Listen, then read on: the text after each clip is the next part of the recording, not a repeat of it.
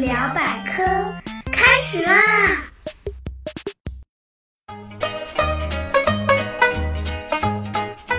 大家好，我是那个既搞笑又好学，现在还有点困的大猴猴同学。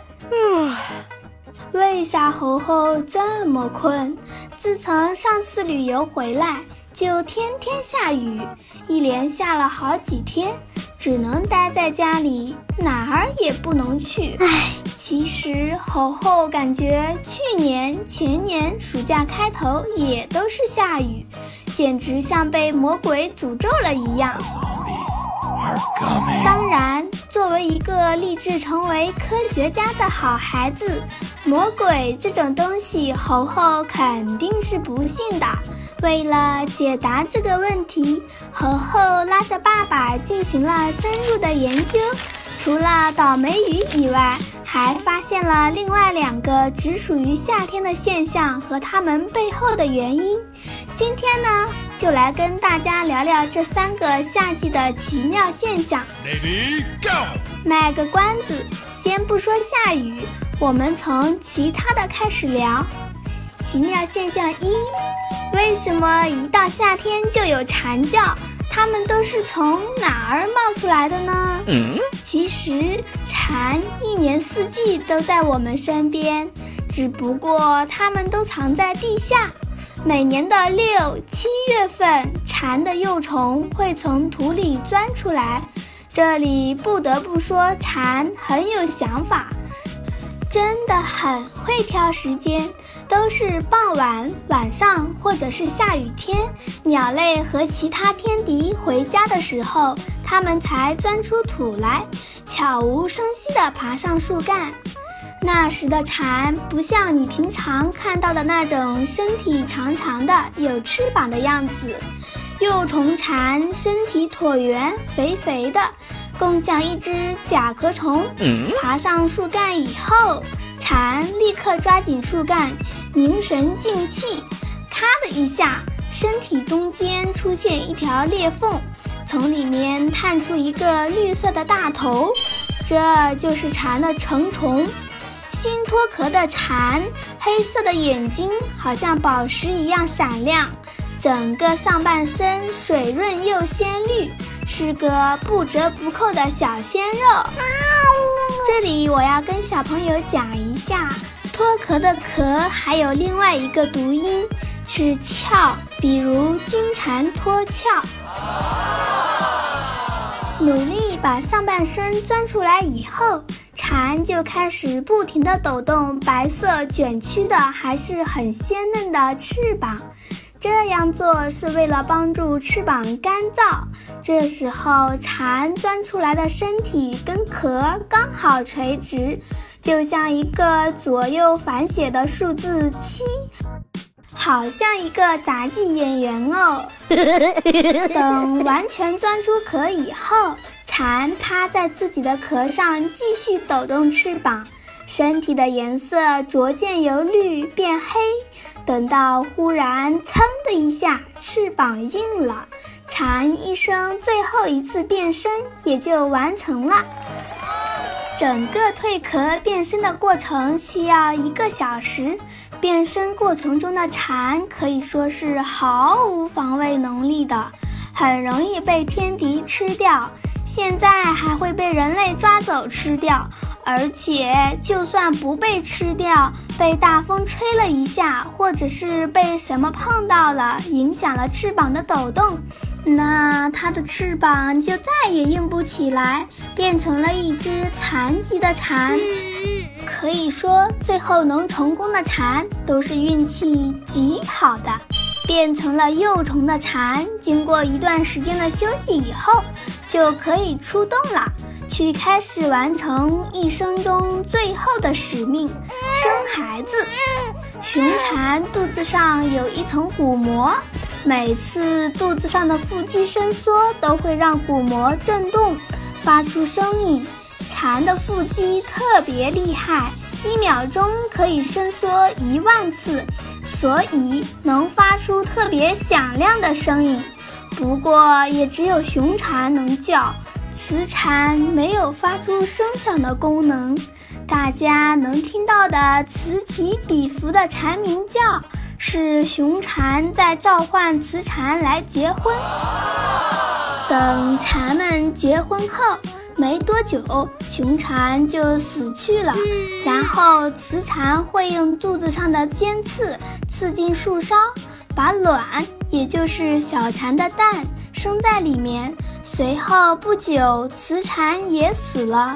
一只成虫蝉到地面生活的时间大约只有一个星期到六个星期。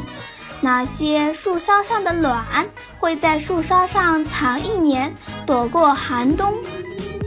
等到第二年，依靠温暖的阳光孵化出来。那些孵化出来的叫若虫，肉眼都看不到呢。这些连爸爸妈妈都没见过的小蝉若虫们，自己奋力爬下树，找一块松软的土钻进去，靠吸树根的树枝，开始了好几年的地下生活。世界上有种蝉可以在地下藏身十七年呢，想想它们在地下待了这么多年，出来到地面上唱歌。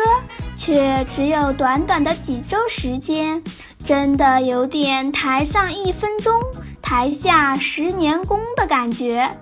关于蝉，还有个非常有意思的事情：大多数的蝉从地下爬出来的时间是有讲究的，一般是选择三年、五年、七年。十三年、十七年，嗯，这种数字在数学里叫做质数，就是除了能被一以外，不能被其他数整除，也就是没有办法平均分成几份的数字。嗯，蝉为什么要选择这样的时间出来呢？经过科学家的研究。发现原来呀，选择这样的时间出土，可以让蝉错开天敌的出生时间，至少减少了一半和天敌碰面的机会呢，让自己的家族更容易存活。这小小的蝉居然还懂数学，简直是机智到家啦！说完了第一个奇妙现象，我们来说第二个。奇妙现象二：为什么夏天的白天长？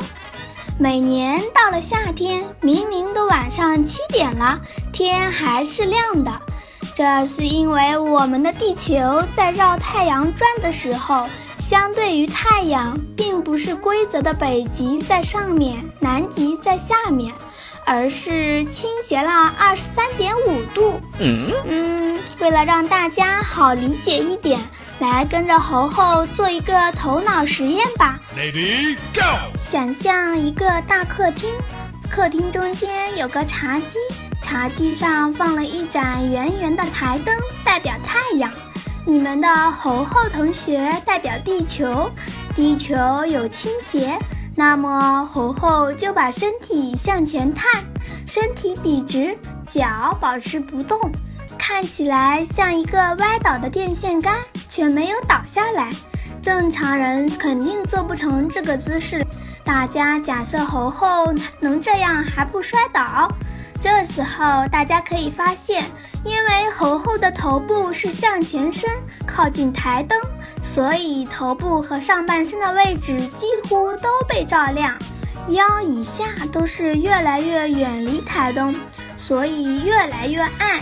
最下面的脚就是黑色。下面来个更绝的，猴猴在这样的姿势下，自身开始慢慢的转动。注意是保持这样歪倒的样子，就像音乐盒里的小人那样自转，从正脸转到后脑勺。大家可以想象得到，虽然猴猴这样转动，其实光照在头上的位置一直没有变。一开始照到正脸，然后照到后脑勺，上半身还是亮的，下半身始终都那么暗。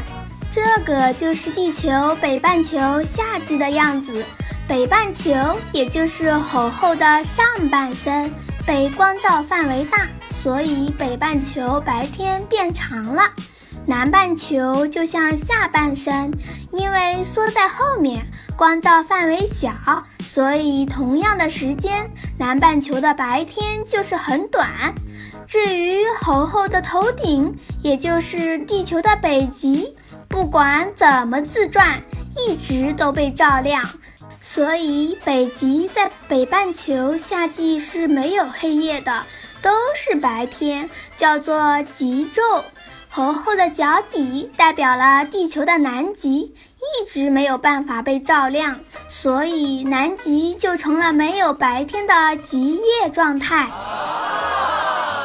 这是夏季的情况。现在猴猴要围绕台灯转圈圈，还是保持这个姿势，转到台灯的另外一边。这下情况刚好就反过来了。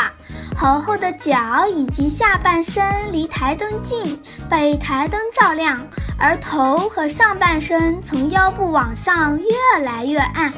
这时候就是北半球的冬季了。整个头顶没有任何光，北极变成了极夜，而南极变成了极昼。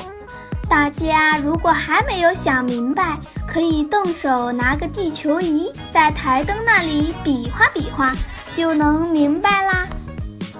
刚才大家可能也发现了，南北半球夏天、冬天的时间是相反的。那么考考大家。有没有地方是没有一年四季的呢？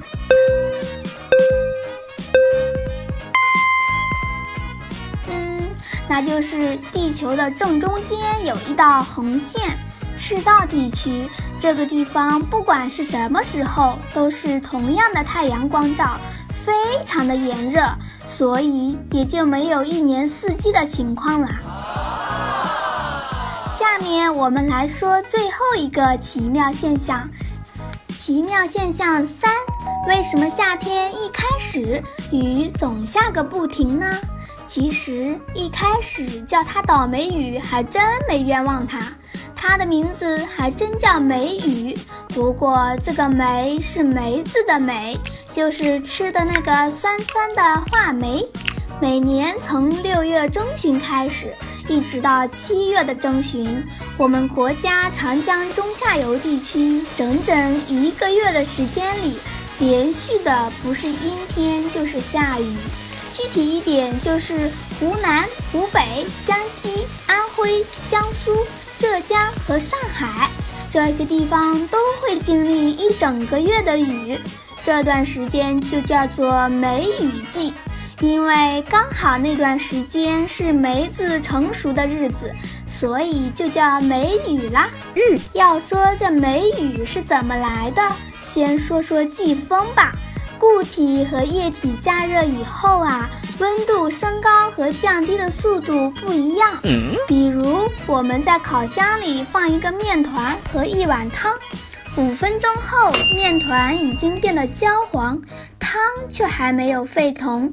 这说明，在同样的加温环境下，固体比液体加温速度更快。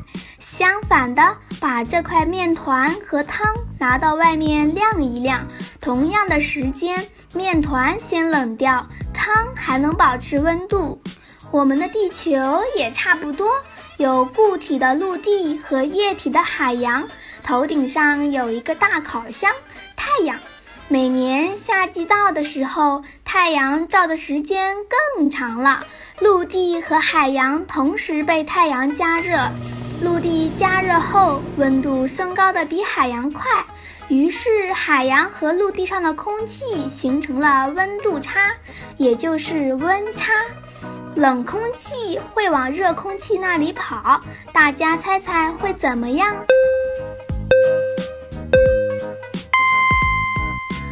对了，海洋开始往陆地刮大风了。那么冬天又是怎么样呢？大家可能已经猜到了，陆地冷，海洋热，就从陆地往海洋吹风。这种每年随季节刮的大风叫做季风。季节更换的一开始，因为温差大，特别的明显。等陆地、海洋温差小了以后。风就开始变小。每年东南季风从海面吹到咱们国家的时候，还带来了海面大量的水汽，水汽变成雨云。这个持续一个月的季风，也就给我们带来了一个月的梅雨季。梅雨季的这段时间，衣服洗了怎么也干不透，还带着霉味儿。爷爷奶奶腰腿还总痛，唉，这都是因为空气太潮湿引起的。把空调的除湿功能打开，除湿器。如果一个月不见阳光，让人心情郁闷，怎么办呢？那就多听听猴猴的电台，让猴猴我来阳光你吧。好啦，咱们今天的话题就聊到这里。如果你还有什么想知道的或者感兴趣的，让爸爸妈妈帮忙在评论区留言，猴猴有问必答哦。最后说句咱们的口头禅：常识百科轻松学，猴猴聊百科。咱们下期再聊，拜拜。